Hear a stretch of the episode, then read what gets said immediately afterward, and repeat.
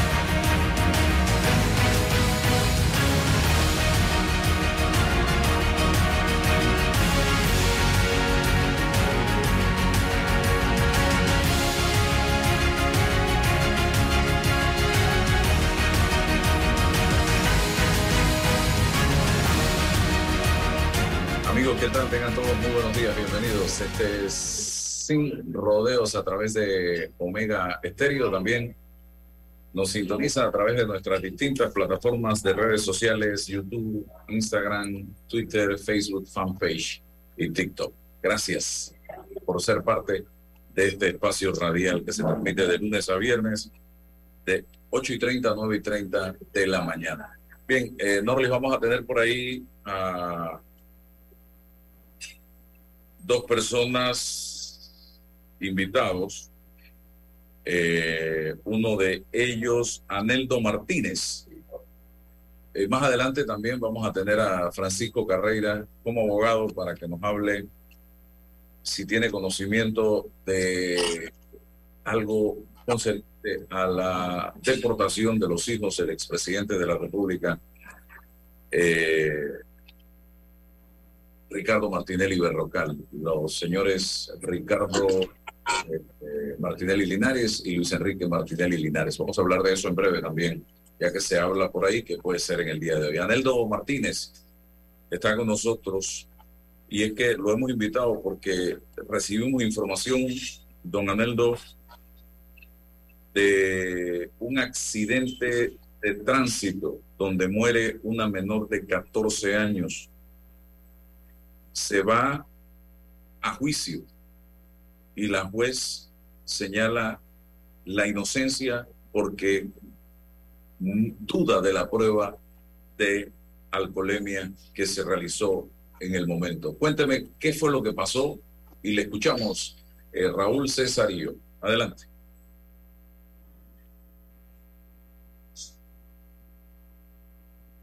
Sí, señor Aneldo, adelante, por favor, cuéntenos lo que pasó. Parece que no nos está escuchando. ¿Nos escucha, señor Aneldo? Aneldo Martínez está teniendo problemas con la comunicación, no nos está... Quítese los audífonos, por favor. Quizás sea eso.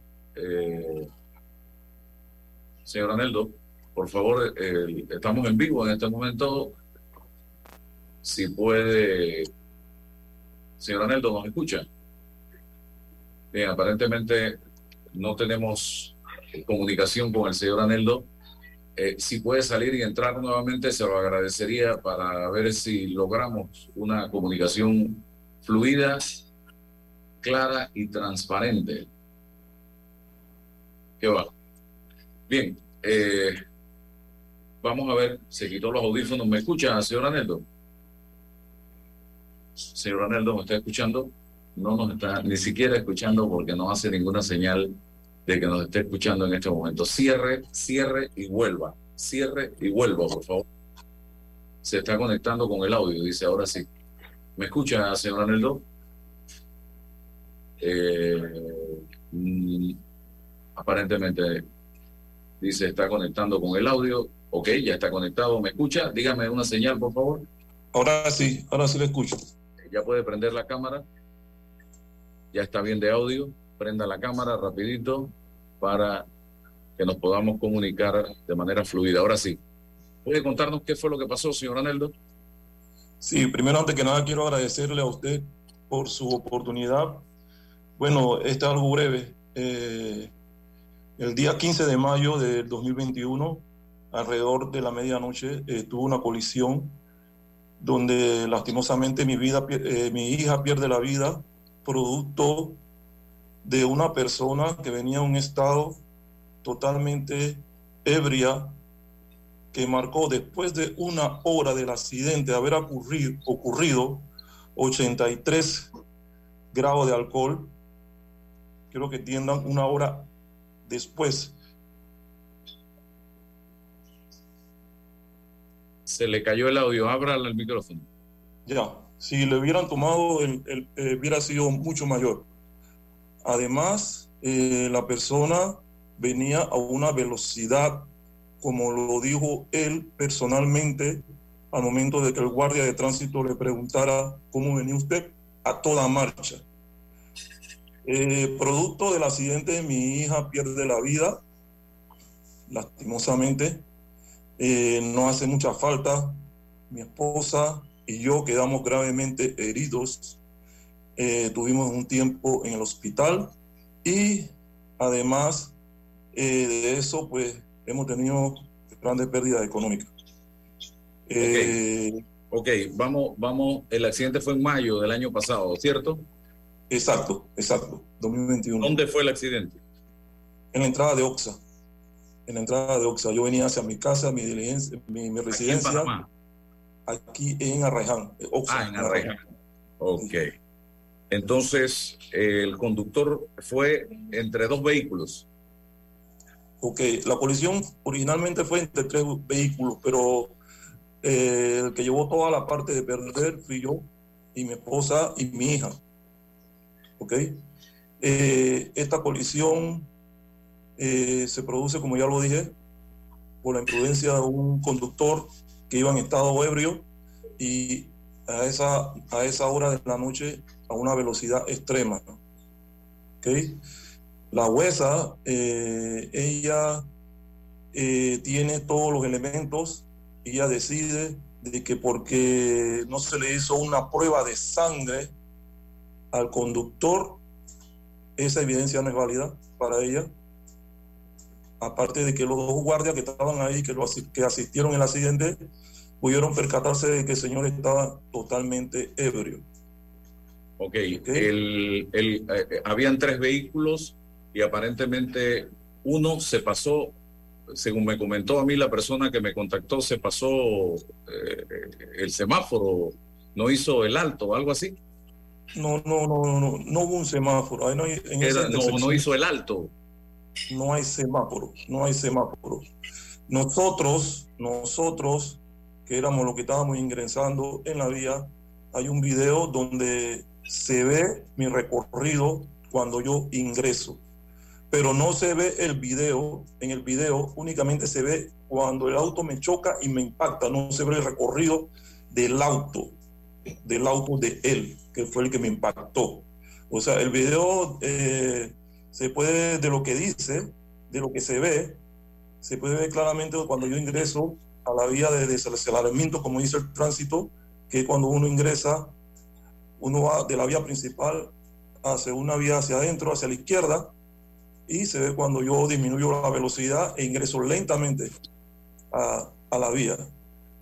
Eh, tenemos entendido que a una velocidad extremada, un chofer que ve hacia adelante y de momento gira hacia la izquierda a una velocidad menor, no puede ver a un, automóvil. Yo no vi a nadie, mi esposa tampoco. Somos cuatro ojos, somos dos, dos personas que estamos de frente y que no vinimos y no vimos a ningún auto eh, en el momento en que nosotros decidimos, yo decidí ingresar. Ok. Ya eh, legalmente hubo, esto, esto se definió en un juicio de tránsito o en un juicio eh, sistema penal acusatorio se, define en un juicio del sistema penal acusatorio. Sí, porque hubo una víctima, evidentemente. Exacto, exacto. Porque mi hija perdió la vida ahí en el accidente. Eh, eh, eh, en, el, en, el, juicio, todos los elementos, todos los elementos están en favor, menos el video. El video dice que yo ingreso a la vía, pero aquí no estamos, aquí no estamos deduciendo por qué él me choca. Aquí estamos deduciendo la muerte de mi hija y por qué se ocasiona. Se ocasiona producto de una persona que viene totalmente ebrio, donde las leyes físicas dicen que una persona cuando maneja en estado ebrio pierde, pierde su, su, su, su andar, pierde, pierde todo. Además de eso, que venía a una velocidad excesiva en un área donde los límites son de 40 kilómetros por hora. Nosotros tuvimos un perito con mucha experiencia, un excomisionado del tránsito que ahora ejerce su profesión de abogado y, está especializado en peritaje, donde él dejó claro que si, como él manifestó en la audiencia, que él venía a una velocidad de 60 kilómetros por hora, a esa velocidad no hubieran, no hubieran muertos, hubieran solamente daños eh, materiales. Mi hija muere producto de la velocidad, mi hija sale del carro, mi carro queda partido en dos.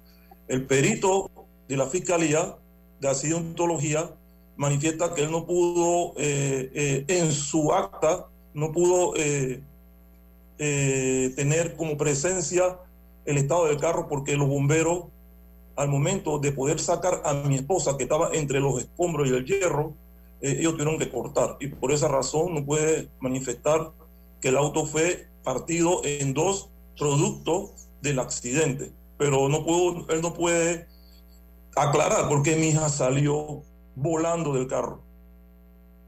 Bueno, eh, don Aneldo, le agradezco. Hemos eh, cedido este espacio para que usted hable del tema. Eh, ¿Hay apelación por parte de las autoridades?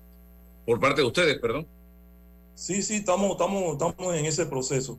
Pero eh, de todas maneras quiero agradecerle a usted y además quiero darle un, un, llamado de atención y quiero que sepan que yo no voy a ser el, primero ni seré el último en tener este tipo de,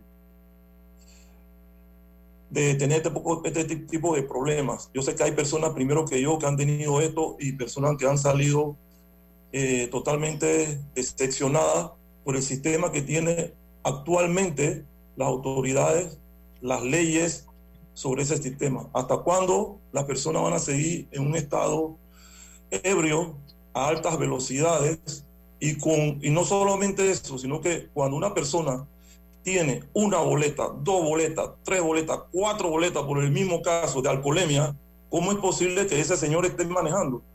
Así que eh, las autoridades que pongan mucha atención. Bueno, Muchas gracias. Gracias, gracias, señor Aneldo. Seguimos acá, César, Raúl, con otros temas interesantes también. Eh, para el día de hoy se espera, se habla, porque no se espera, se habla de la posibilidad de que viajen a Panamá en vuelo comercial todo eso se ha dicho en la noticia, eh, escoltados por agentes de migración de Estados Unidos, los hijos del expresidente Ricardo Martinelli. No hay nada oficial de parte de la Embajada de los Estados Unidos, del Departamento de Estado, de Estado eh, nada absolutamente al respecto. Por parte de Panamá se habla de que ambos consignaron una fianza de 7 eh, millones de dólares cada uno para no ser llevados a prisión y que hay medidas cautelares de impedimento de salida del país. ¿Puede apagar allá, señor, la computadora, señor Aneldo? Eh, eh, Raúl y César, comienzo con usted, don César. Eh, su balance de este tema, estos señores, porque ellos no son ningunos jóvenes, son señores ya, hombres hechos y derechos, fueron condenados por el sistema de justicia de los Estados Unidos eh, cumplieron la pena que se les impuso por parte de un juez allá en Nueva York eh, y acá a Panamá vienen y tienen casos pendientes con la justicia panameña. Eh, una fianza que no sé, ustedes se manejan más en tribunales, el tamaño de esa fianza, ¿cómo la valoran ustedes? Estamos hablando de 7 millones de dólares por cada uno de los dos. O sea, en total 14 millones de dólares de fianza para poder seguir circulando libremente por las calles del país. César. Sí, Álvaro, buenos días. Don Raúl, buenos días y buenos días a todos los que nos escuchan esta mañana en este programa Sin Rodeos. Bueno, en este caso específico que vincula a los señores Ricardo Martinelli y a Luis Enrique Martinelli, em, eh, son eh, personas que están, eh, en el caso de Odebrecht, conozco, pues llamados a juicios y allí han consignado una, han presentado la solicitud de una fianza, igual en el Blue Apple, y el, el juez le ha otorgado a ambos la, la, posibilidad de consignar una fianza, lo cual lo han, lo, han hecho. Eso evita eh, que las autoridades panameñas en estos procesos, en esos procesos específicos, puedan ordenar o disponer la detención preventiva o provisional de ambos. En, frente a eso ellos tendrán la, la posibilidad después de, circular libremente, salvo que es propio de la, de la fianza el impedimento de salida del país. Si ellos salen del país sin, sin un permiso judicial, entonces violentan el reglamento de la fianza y es revocada con las consecuencias que la ley establece. Lo que corresponde a Panamá, es decir, eh, la fianza viene a garantizar la comparecencia física de los señores Martinelli a los procesos a los cuales han sido vinculados. Eh, eso es el objetivo y el sentido instrumental de una fianza de escarcelación. Respecto a Estados Unidos, bueno, allá está cumplida el designio de la justicia norteamericana, se procesó a los hermanos Martinelli, se les condenó por el delito, los delitos establecidos, cumplieron una pena principal, devolvieron unos dineros y entiendo que quedó pendiente eh, una especie de, pena probatoria o seguimiento probatorio, pero las autoridades migratorias de Estados Unidos han dispuesto la eh, expulsión, la deportación de los hermanos Martinelli por la, la falta de estatus migratorio en ese país. Eh, bueno, Panamá tiene que recibirlos y actuar en consecuencia, que las autoridades migratorias panameñas lo reciban y luego entonces si no existe una orden de coercitiva de aprehensión, de detención, de captura, ellos se irán para su casa. Si en el expediente eh, de migración de cualquier otra autoridad los hermanos Martínez tienen alguna orden de detención, entonces tendrán que ponerlo a órdenes de, de las autoridades y enviarlo a una zona preventiva. Eso todo depende de lo que hoy, actualmente, si ellos llegan a este país, eh, eh, se mantengan los registros respecto a la situación procesal de ellos un, una observación. ningún día de prisión que ellos han cumplido en Estados Unidos tiene nada que ver con Panamá, porque Panamá no llegó a solicitarlos en extradición, ni ellos cumplieron detención preventiva en Estados Unidos como consecuencia de esa extradición, lo que sí pasó con el señor Ricardo Martinelli padre. Ya son dos temas totalmente distintos. Acá tendrán que enfrentarse eh, con, las, con los procesos pues ya, ya adelantados, Blue Apple y, Odebrecht, eh, eh, sin ningún tipo de, de, de antecedentes, de sumatorias, de nada. Si existe una fianza en firme, bueno, ahí está la fianza y seguiremos adelante con lo que corresponde. En estos casos lo que corresponde es la, la audiencia de fondo para determinar responsabilidades, culpabilidades o inocencia. Lo que pasó en Estados Unidos no guarda relación siempre y cuando un fiscal solicite, un juez solicite con asistencia judicial algunos elementos probatorios que se determinaron allá para hacerlos valer acá. Eh, el tamaño de la fianza en un país como el nuestro. Me, me parece que la, la, la, evaluación, más que la fianza, es poder eh, garantizar la presencia de los hermanos Martinelli en Panamá frente a los procesos. O sea, si, si ellos tienen quieren perder 7 millones de dólares cada uno, vaya, se, se, se, van a tener que van a tener que medir y calcular qué van a hacer. O sea, entiendo que es, es para que se garantice la comparecencia. Si hay una audiencia en este mes o en agosto, no sé cuándo es que es, entonces la idea es que ellos se presenten y den la cara al proceso. Para eso es la fianza. ¿Cuántos panameños pueden pagar 14 millones de dólares de fianza? Ah, que no es efectivo, don Álvaro. ¿eh? No, yo sé, consignar, pues. Pero ¿cuántos panameños pueden consignar 14 millones de dólares en fianza? Raúl Osa. Hombre, eso es muy relativo. Eso es imposible quizás para ti, para mí, para César y para muchísimos panameños, ¿no? Pero como te digo, eso es relativo. Eh, en el caso de los hermanos Martinelli, pues hay, según yo entiendo, muchos recursos económicos que le hacen posible pagar esa fianza o incluso pagar los intereses. Tú y yo posiblemente no pudiéramos pagar ni los intereses y tuviésemos que pasar en la cárcel por, por ese tiempo. Yo no he escuchado de una fianza más alta que esta, eh, mi experiencia profesional. ¿Y por qué el tamaño de la fianza? ¿Y por qué el tamaño de la fianza? Bueno, realmente por los montos de Blue Apple y New Business me parece que... Y Odebrecht. Y, y Odebrecht tienen unas cuantías elevadísimas y en razón de eso los jueces han podido determinar que ese es un monto aceptable pues para ellos. Y me parece que que nosotros deberíamos tomar esto como una referencia importante en la historia jurídica de Panamá. Álvaro, yo creo que estamos viviendo esta noche momentos históricos, mucha expectativa.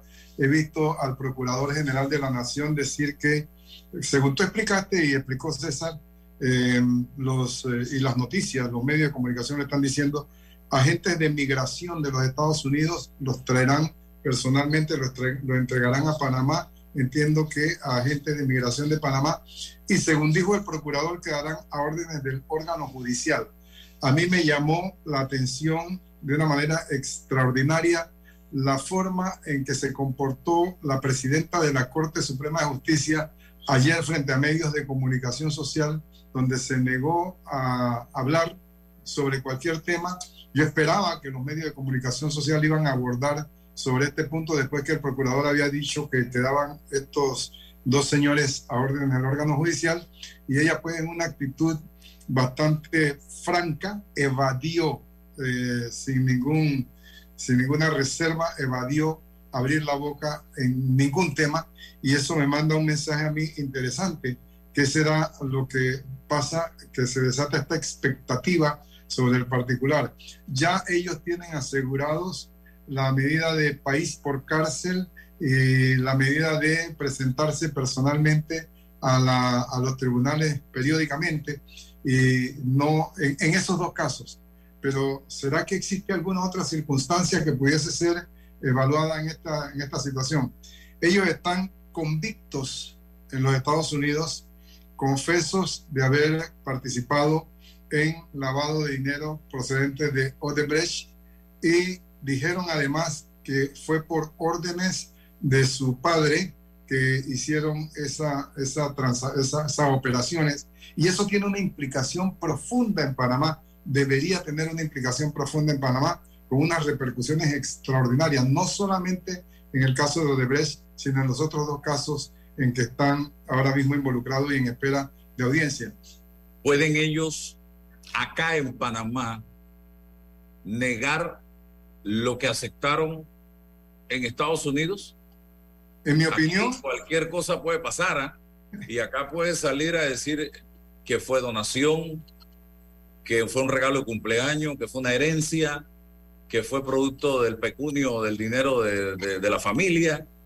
Eh, eh, pero ya en Estados Unidos reconocieron que efectivamente hubo un, la utilización del sistema financiero de los Estados Unidos para blanquear ese dinero por instrucciones de un alto funcionario del gobierno de Panamá durante el periodo 2009-2014 que los propios medios norteamericanos y, panameños hablan de quien fungió como presidente en ese momento. Entonces yo, mi pregunta va es porque no logro, no pudiera entender que aquí en Panamá la justicia declare a estos dos señores no culpables o inocentes, cuando ellos en Estados Unidos ya cumplieron la pena en, por el delito cometido allá. Explíquenme ustedes dos que son abogados que fueron a la Facultad de Derecho. La teoría de la prueba implica la unidad de los elementos probatorios. Yo estoy seguro de que el Ministerio Público ya ha hecho todas las diligencias de asistencia judicial internacional con el propósito de incorporar esos elementos debidamente apostillados, debidamente eh, trasladados eh, con el cumplimiento de todos los requisitos internacionales para que operen como pruebas aquí en Panamá. Estoy seguro de que eso se ha hecho. No puedo dudar del papel del, Ministerio Público. Sería, sería eh, muy extraño que no lo hicieran y permitiría que esto se enredara demasiado. De manera que yo doy por, por descartado que el Ministerio Público pues ya ha hecho eso eh, sin, sin ninguna duda y entonces habiéndose hecho eso no se puede contradecir la prueba con testimonio de ellos. Hay una, en materia penal, hay en materia civil también, la reina de las pruebas es la confesión. La confesión como reina de las pruebas es irrebatible y contra ella solo se puede alegar error evidente o locura o, locura. Y en este caso, pues, obviamente ninguna de las dos me parece inviable. De manera que yo doy por cierto que eso no se puede dar la figura que tú estás planteando en este momento, de que ellos nieguen lo que ya confesaron en los Estados Unidos. Ellos hablan, eh, la prensa hoy habla de que llegarán hoy miércoles 25 a Panamá a las 8 de la noche en un vuelo comercial procedente de Estados Unidos tras cumplir una pena de 36 meses de prisión por el delito de conspiración para blanquear al menos 28 millones en coimas de Odebrecht a través del sistema financiero estadounidense. Esto para que los panameños entiendan. Usted me dirá, César, si estoy equivocado. Voy a, a, tratar de transmitir en un lenguaje popular esto que dice este párrafo. Estos muchachos, estos señores panameños mayores de edad, recibieron 28 millones de dólares que fueron producto de coimas pagadas por la empresa brasileña Odebrecht y utilizaron el sistema financiero, la banca norteamericana de los Estados Unidos, para blanquear ese dinero. Tratar, ellos reciben el dinero producto de coimas en Panamá, dinero del pueblo panameño, porque, señores, una empresa no le paga coimas a alguien de su bolsillo. Entonces, ese es un dinero que si la obra costaba 100, le meten 128, nosotros pagamos los 128 de nuestros impuestos y el joimero se lleva 28 millones de dólares. Esa obra que debió costar 100, para que ustedes sepan. Y esos 28 millones de dólares, los panameños deben entender con claridad que pudieron haber sido utilizados para muchas cosas relacionadas en este país con educación, con obras públicas, carreteras, calles, centros de salud, gimnasios, eh, plazas deportivas, parques para la gente, pero quedaron en manos de dos personas, adultos, mayores de edad, no niños, que luego lo llevaron a Estados Unidos para tratar de limpiar ese dinero, señoras y señores. Eso es lo que el pueblo tiene que comprender y tiene que entender. Recibes 28 y aquí en Panamá consignas una fianza de 14 para salir. No es que pagaron 14. Explique cómo funciona el tema de la fianza, don César, y si yo estoy en lo cierto cuando hago el planteamiento de personas que recibieron plata, dinero, coima, eh, de producto de una obra o en un momento de la obra, don César.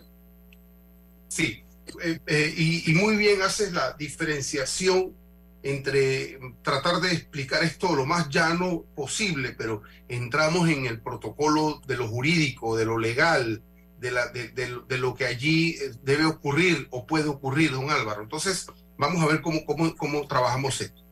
Eh, los hechos, los hechos que fueron debatidos en Estados Unidos tienen que ver con la aceptación, la confesión de parte de los hermanos Martinelli de haber recibido 28 millones de dólares, ingresarlos al circuito financiero de bancos norteamericanos como consecuencia de, coimas, de manejos eh, ilícitos, corruptos, vinculados a Odebrecht. Esos, hechos, esos hechos quedaron debatidos y confesados allá. Y eso en la legislación norteamericana se llama conspiración para el blanqueo de capital. Bien, nosotros acá, en el caso específico de Odebrecht, no tenemos delitos de conspiración, sino de blanqueo de capital, un delito propio de blanqueo de capital. Y esos dos señores, hermanos Martinelli, están vinculados, están enjuiciados allí. Bien, ahora, en el, la ritualidad de nuestra ley, lo que sigue por delante, no hay la obligación de los señores Martinelli de rendir una declaración. Eso es lo primero que tenemos que tener claro aquí. En el, protocolo legal panameño, lo que estamos, eh, como está el proceso ahora, ninguna autoridad puede obligar a los señores Martinelli a confesar nada, ni a ratificar absolutamente nada. Así que eso es una primera variante que existe aquí. Y como eso puede ocurrir, le corresponde al fiscal asegurar, verificar con qué elementos probatorios autónomos propios recabados aquí en Panamá cuenta para poder lograr con su acusación y su caudal probatorio las respectivas condenas. Pudiese además solicitar en auxilio judicial la actuación de los hermanos Martinelli en Estados Unidos frente a los hechos que ya comenté y aportárselos al juez o a la jueza acá como un elemento adicional de su repertorio probatorio para acreditar la responsabilidad en el tema del blanqueo de capital. Es decir, que el hecho de que los hermanos Martinelli hayan blanqueado o no eh, capital en Panamá, esa, esa fuerza probatoria, esa responsabilidad le incumbe al fiscal acusador y no se puede quedar dormido esperando en los laureles de que como allá en Estados Unidos ocurrió una cosa, acaba de ocurrir lo mismo. Tiene que actuar y tiene que actuar en consecuencia. Eso debe quedar absolutamente claro. Y, la, el Instituto de la Fianza de Escarcelación es un, es, un, es un instrumento que se utiliza para garantizar la comparecencia de la persona al proceso. Y los 7 millones a cada uno tienen que ver sí, muy bien con la cuantía de lo que se habla, pero con el riesgo de fuga que potencialmente puede mantener a estas personas. Y por eso es la cuantía, el, lo alto de la cuantía, porque hay alto riesgo de que estas personas tienen los mecanismos patrimoniales para fugarse en caso de que el proceso se adelante o hay una inminente condena. Por eso es que se garantiza con esa, eh, esa cuantía de fianza. Y la fianza, uno puede utilizar una, pol, una, una empresa de seguros y a través de una empresa de seguros eh, que se dedica a eso, uno eh, contrata la póliza por 7 millones de dólares, paga el- la prima que corresponda a esa cuantía. ¿Cómo cuánto, ese- puede pagar, como cuánto puede ser? ahí ese hay un par de miles tiene de dólares. Ahí hay un par de miles de dólares mensuales por prima. mensuales? Claro, por supuesto, se No, cobra y- mensual. y- y Y, la prima hablando- tiene un periodo, la, la póliza por un año renovable hasta cuando culmine el proceso. ¿no? Y, y si pierden, y si son condenados, ¿qué pasa con esa póliza? Entonces, eh, entonces eh, la, la póliza se tiene que convertir en líquida y, y el- la aseguradora tiene que pagar los 7 millones de dólares. Pero la, la aseguradora para contratarte no es porque tú tengas mucho dinero, sino que tienes que ponerle un colateral, una garantía por los 7 millones de dólares a la póliza. Tienes que tener un colateral para que no que pierda la tenga un costo de 7 millones de dólares. Es correcto. Si tienes un terreno, tienes una, un edificio, lo pones como garantía a la contratación de la fianza, que es un colateral, una garantía que utilizas. Y si la persona, repito, es condenada, No, si la persona no, no, si la persona no comparece cuando es requerida, ah, por lo que debe ocurrir con la llegada de los señores Martinelli, si llegan hoy, mañana, ellos tienen que comparecer a las 8 o 9 de la mañana al tribunal y, y anunciar su comparecencia y notificarse allí. El Pero- tribunal, Ajá. el tribunal, ent- entonces, el tribunal, en cada convocatoria, para ellos, ellos tienen que asistir. Si ellos no asisten, se revoca la fianza. No tiene nada Ah, con- Es que, es que estén pendientes cuando el tribunal los convoca. Y si son condenados, si son condenados y la, la sentencia queda en firme, entonces el juez, el juez que va a ejecutar la, la sentencia llama al fiador y le dice, fiador, que es la aseguradora. Allá la, la aseguradora establece un nombre, una persona que va a ser el fiador, y le dice, señor César Reloj, usted es el fiador por la aseguradora de los señores Martinelli, ve, hágalos comparecer. Y si no, van, a- no comparecen a cumplir la condena, se, se revoca, se pierde la fianza, se liquida. vamos a un cambio porque ya viene Francisco Paco Carreira eh, y vamos a ver esto si es tan fácil como se está planteando, de que ya vienen hoy y no hemos visto ningún tipo de comunicación al respecto. Eh, vamos al cambio comercial y retornamos inmediatamente, señoras y señores. Y luego le agregamos una tacita de arroz y listo. Solo una taza, mami. Si con los invitados somos 10 en la mesa. Sí, amor, porque es una taza de arrocísimo. Si te gusta el arroz blanquito, crecedor y sobre todo rendidor, prefiere arrocísimo. Entre buenos, el mejor. Atrae la emoción con un préstamo personal de Credit Corp Bank y consolida tus deudas. Recibe un bono de 130 dólares con el desembolso de tu préstamo personal. Solicita el tuyo ya al 800-7555 o visita nuestras sucursales. Credit Corp Bank. Cuenta con nosotros. Aló, ¿me habla de Hobsa? Sí, yo lo que necesito es un techo, pero bien económico. El combustible está alto, todo está subiendo. Deme alguna alternativa. No se preocupe, señor Pérez. Nosotros somos los fabricantes de Super Sim. El Super C es una excelente alternativa al calibre 26 tradicional. Es más delgado, pero fuerte y económico. Desde 1.59 el pie. Tenemos inventario en tiendas para entrega inmediata. Contáctenos por WhatsApp 6550-1921. WhatsApp 6550-1921. Muchas gracias, Hobsa. El Super C sí resuelve. Y comprando por WhatsApp, lo hago desde mi casa sin tener que moverme. Hobsa, para trabajos bien hechos. ¿Quieres quedar a la altura con tu familia, tus amigos, tu pareja, tu esposo, tus hijos?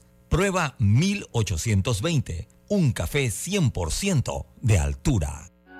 Para que la veas graduarse, respeta los límites de velocidad. Para que la veas casarse, no tomes bebidas alcohólicas si vas a conducir. Para que conozcas a tus nietos, no chates mientras manejas. Respeta las normas de tránsito. Este es un mensaje de la Alianza Estratégica en Seguridad Vial y la Autoridad del Tránsito y Transporte Terrestre. Unidos lo hacemos. El verano ya está por llegar y con ello se llegan los planeados paseos en familia. Mi mejor consejo, si quieren llegar seguros, tranquilos y sumamente cómodos, es en el Acura RDX de la familia Bahía Motor. Tienen todos los sistemas de seguridad que te puedes imaginar, que solo con eso lo hace una de las mejores nuevas opciones si piensas en un auto nuevo este año 2023. Ya quedan pocas unidades del Acura RDX 2022, así que pásate por acá. En Panama Ports nos sentimos felices de continuar apoyando el deporte. Mundial del Barrio es una historia de cambio y oportunidades para muchos niños y adolescentes. Seguimos apoyando para que sus sueños se hagan realidad. Hutchinson Ports, PPC.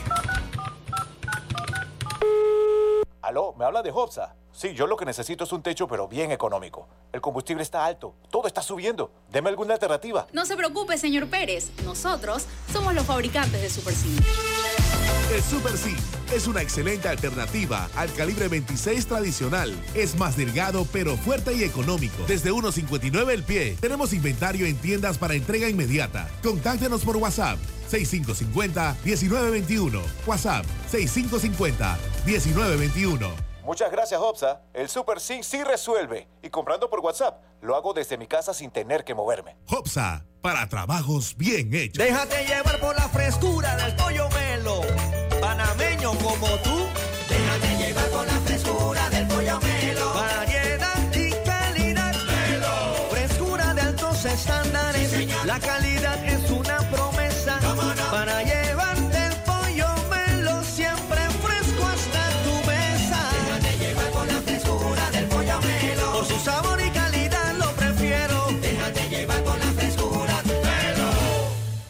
Hace 25 años llegó Más Móvil, la señal que el país esperaba para avanzar con las últimas tecnologías. Una señal de unión que ha cerrado brechas. Una señal de progreso con grandes aportes a la economía de Panamá. Una señal de innovación con una potente red de fibra, más TV total y más Wi-Fi 360. A simple vista es solo tecnología, pero es el talento de nuestra gente, la verdadera señal del futuro. Más Móvil, la señal de Panamá. Bueno, me voy a comer con una estrella. Espérate, ¿y tu esposa sabe? Claro, ella sabe que la estrella del sabor es American Star. Y por eso en la casa comemos delicioso.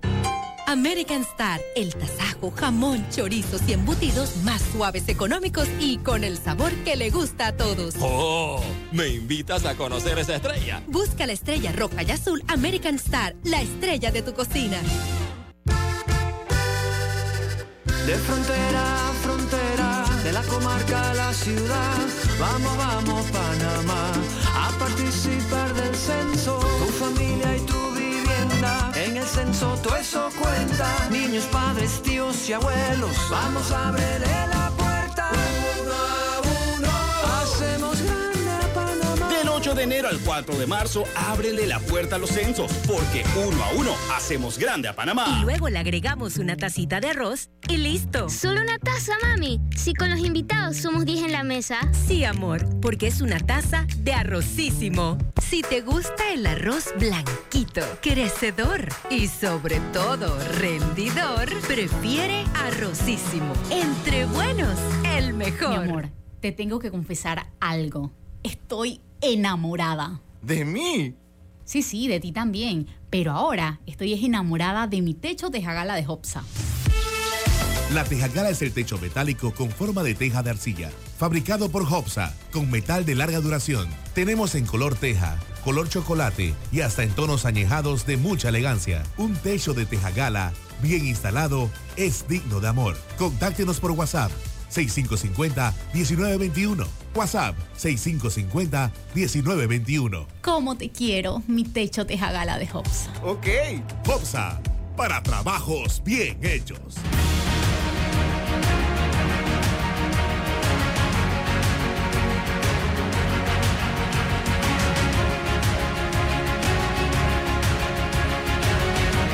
Mire, eh, señoras y señores, eh, con eh, Paco Carreira, eh, abogado internacionalista, eh, y que ha estado dándole seguimiento a este tema de Ricardo Martinelli los hijos de Ricardo Martinelli. Don Paco, puede encender la cámara.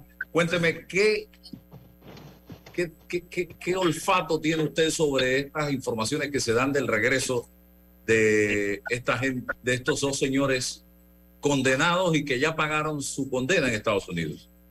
Mira, lo primero es que el expediente judicial todavía no ha sido modificado de la pena que se le impuso a los hermanos Martinelli. La pena eran 36 meses de cárcel, de los cuales hoy cumplen el mínimo que debieron haber estado detenidos. Además de eso, también una multa de 250 mil dólares que ya en el expediente consta que ha sido pagada por cada uno de ellos y adicionalmente un periodo de libertad vigilada o probation de dos años. Eso no se puede eh, cumplir eh, no estando en Estados Unidos. Al mismo tiempo, el expediente no ha tenido ninguna modificación de esa pena. Por eso es que yo todavía tengo mis dudas de que la parte judicial no se cierra cuando se impone una pena si no hay una modificación o alguna consideración a petición de ellos o algo así.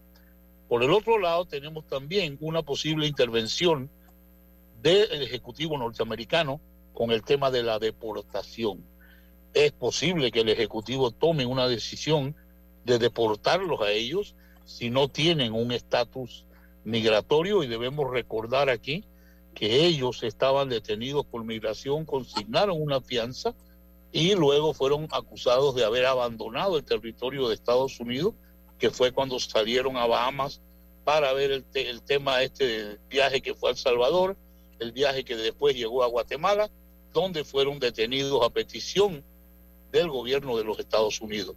De ser deportados, esto sería una intervención del Departamento de Estado en un proceso judicial que no, que no cumpliría la eh, condena completa porque los dos años de eh, libertad vigilada son parte de la condena. Y esto es lo que me extraña un poco, que no hay ningún ninguna orden, no hay nada en el expediente que se refiere a esto. Sin embargo, pues existe la posibilidad de que sean deportados por una decisión ya de la parte ejecutiva, que pues sería una intervención en el sistema judicial norteamericano, que no es que no sea normal, es perfectamente normal, pero lo que sí es que no se ha anunciado absolutamente nada, como tú correctamente lo has dicho. Así que todos estamos en ascua de ver si de verdad vienen, si no vienen, eh, si van a estar obligados a cumplir con el tema de eh, los dos años de libertad vigilada. Todo eso forma parte de lo que está pendiente por ver en este caso. Bien, ¿debiera existir algún tipo de comunicación o esto se maneja así tan misteriosamente? Te monto en un avión comercial, compro los pasajes, te lleva un agente de migración, te pongo en Panamá y se acabó. Bueno, eso es eso es lo que lo peor que pudiera pasar, pero en este caso no se ha dado ninguna información pública y lo peor de esto tampoco ha llegado al expediente judicial eh, absolutamente nada que diga van a ser deportados, no van a cumplir, por ejemplo, con los dos años de libertad vigilada. Nada de eso existe en el expediente. por eso es que para mí es un poco rara la forma como esto se ha ido anunciando, la forma como se espera que alguna autoridad eh, los ponga en un avión sin siquiera haber notificado al tribunal de la causa. Este no es el sistema americano que nosotros conocemos eh, en la forma como se ha ido desarrollando esto. Eh, Raúl. De las palabras de Paco, estoy deduciendo de que nosotros pudiéramos esperar cosas totalmente diferentes a las que se han anunciado en los medios de comunicación social. Es decir, que pudiese darse de aquí a las horas de la noche un cambio eh, con respecto al posible traslado, Paco. Es correcto, es posible que no vengan. Eh, si ellos van a cumplir con los dos años de probation, eh, no van a venir a Panamá. Pero eso requiere una decisión judicial de suspender el probation. No es normal que estas cosas se pongan como una pena y luego migración diga, espérate, yo mejor lo deporto, o el ejecutivo diga, mejor lo vamos a deportar. También puede ser, esto no, no, no consta, porque también aquí tenemos un problema de transparencia y de información del gobierno si el gobierno panameño ha hecho alguna petición al gobierno de Estados Unidos con ello. Sabemos que no se ha tramitado una extradición que debió haberse haber hecho en su momento. O sea que aquí hay una gran cantidad de cosas que todavía debemos ver en efecto qué va a pasar. A mí no me sorprendería que no vengan. Igual que me sorprendería un poco que sea migración la que los monte en un avión y los mande para Panamá, porque ese no es lo, no es lo normal en una cosa como esta. César.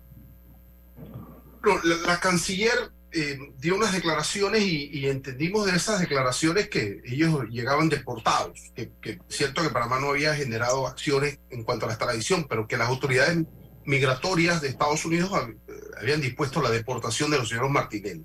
Entonces, uno, dos, em, yo pienso que, esto no nos debe sorprender porque es de manejo eh, diario. Aquí en Panamá, a un extranjero condenado, pena principal cumplida y pena accesoria sin cumplir, la autoridad migratoria los ha, los ha deportado. Y es una decisión del Ejecutivo panameño en cuanto al estatus. Eh, y, y- y tiene esa competencia y no lastima el proceso judicial. Así que perfectamente entiendo como posible esto, esta, esta situación con los hermanos Martinelli. Y primero, ¿por qué Panamá, teniendo las posibilidades, no, no tramitó una, una extradición? Extradición. Y segundo, la diferencia entre extradición y deportación, don Paco Carrera. Mira, el tema con la, la deportación es que tú no vas a poder volver más a Estados Unidos. La extradición es a petición del gobierno panameño. Vimos exactamente y lo vivimos completamente en el caso del presidente Ricardo Martinelli. Exactamente lo mismo que se hizo con él es lo que se debió haber hecho de haberse solicitado la extradición. El tema con la deportación es que es una sanción migratoria de Estados Unidos que implica que tú no vas a poder volver a Estados Unidos, no califica por BEC para visa, que todo esto es- forma parte de la sanción cuando te deportan.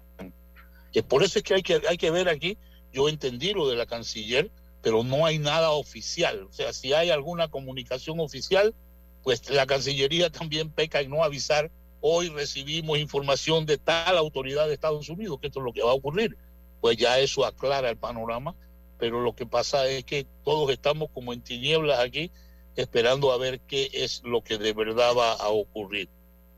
Bien, y para tratar de que la gente comprenda en su lenguaje, de don Francisco Carreira, el estatus actual de estos dos señores no es el estatus actual de Francisco Carreira, de Raúl Loza, de Álvaro Alvarado, de César Ruilova, que no hemos tenido temas de esta índole con la justicia. ¿Cuál es el estatus? ¿Quiénes son estos dos señores para que la gente comprenda que no son dos panameños que han estado presos y condenados en Estados Unidos?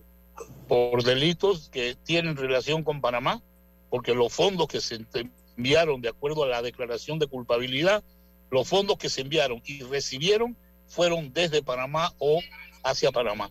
Eso es una evidencia, eso está claro en la declaración de culpabilidad. Ellos se declararon culpables de haber usado el sistema bancario norteamericano para pues, traer ese, dinero o enviarlo desde Panamá. Eso es parte, acá se están juzgando por otros delitos que tienen que ver, dos casos, Blue Apple y Odebrecht, que eh, sabemos que esto forma parte de una declaración de culpabilidad. Son personas que están condenadas por delitos que en Panamá eh, tienen pendiente eh, ese proceso por cosas que ya ellos se declararon culpables en Estados Unidos.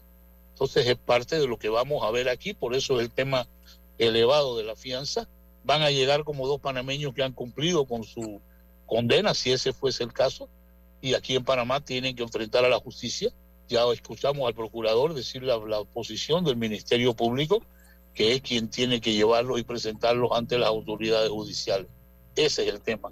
En el tema de Estados Unidos, como ellos tenían un proceso ya de migración, es posible que haya una deportación de esa eh, sumaria, vamos a decir, en la forma como lo hacen en muchas ocasiones, como ya César nos dijo, Estados Unidos exactamente igual. Si te agarran ilegalmente allá este, con una visa extendida, te pueden deportar sin ningún problema.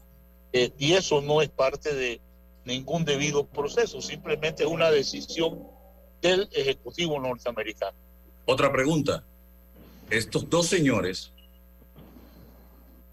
utilizaron o cobraron 28 millones de dólares en coima, ¿cierto? O recibieron 28 millones de dólares en coima. Así es.